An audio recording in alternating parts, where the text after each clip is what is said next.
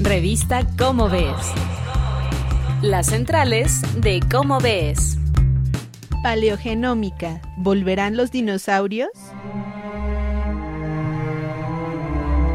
Queridos radioescuchas de Radio UNAM, ¿cómo están? Estas son las centrales de Cómo Ves y yo soy Claudia Ogesto y les doy la bienvenida, igual que a Sergio de Regules que hoy nos trae realmente una pregunta que me encanta.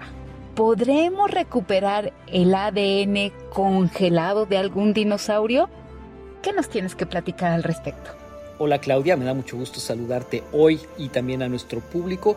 Hoy tengo una sorpresa que se va a revelar al final, pero el artículo del que quiero hablar hoy está en Cómo ves número 286 de septiembre de 2022 y se llama Paleogenómica ¿Volverán los dinosaurios? escrito por Gerardo Martínez Avilés y Federico Sánchez Quinto.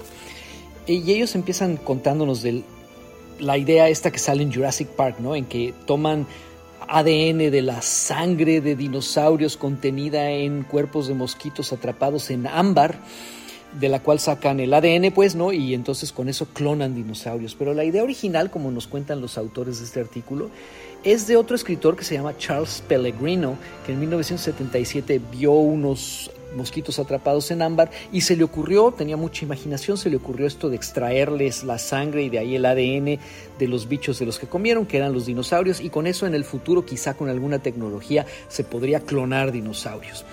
Hoy resulta que ya podemos en realidad reconstruir y analizar el ADN de especies extintas, aunque aún no se puede clonar dinosaurios, y los autores nos advierten que no va por ahí y que por supuesto es muy posible que eso nunca se pueda.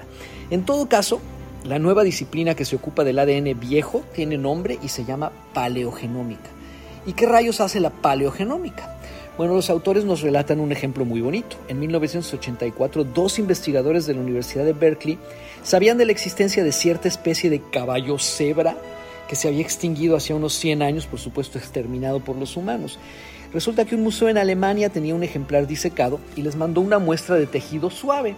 Y de esta muestra pudieron extraer el primer ADN de una especie extinta. Y resulta que ese ADN ayudó a resolver el problema de saber si esa especie estaba más emparentada con los caballos que con las cebras. E incluso permitió determinar que la especie se separó de las cebras hace entre 120.000 y 290.000 años. Entonces esto empieza a dar una idea de las posibilidades de la paleogenómica. ¿Y qué hace un paleogenómico cuando no hay un ejemplar disecado en un museo?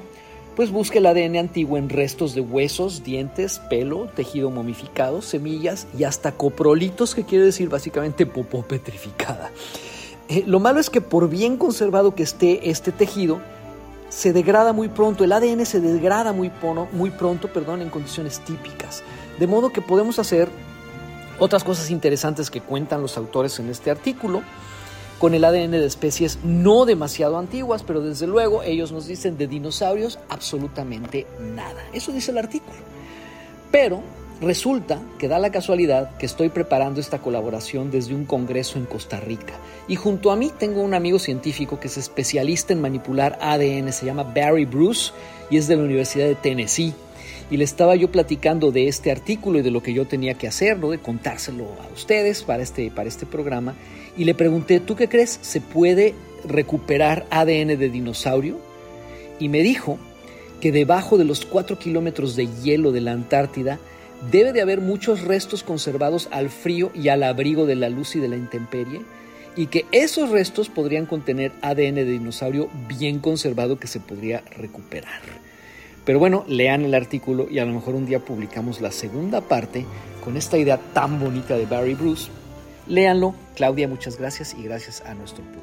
Bueno, pues realmente es súper interesante lo que hace la paleogenómica. Me encanta. Corro ahorita al puesto de periódicos o también lo podemos consultar en la revista digital de Cómo ves, el artículo ¿Volverán los dinosaurios? de septiembre del 2022. Nos vemos la próxima. Esto fue una producción de la Dirección General de Divulgación de la Ciencia, UNAM. Revista Cómo ves.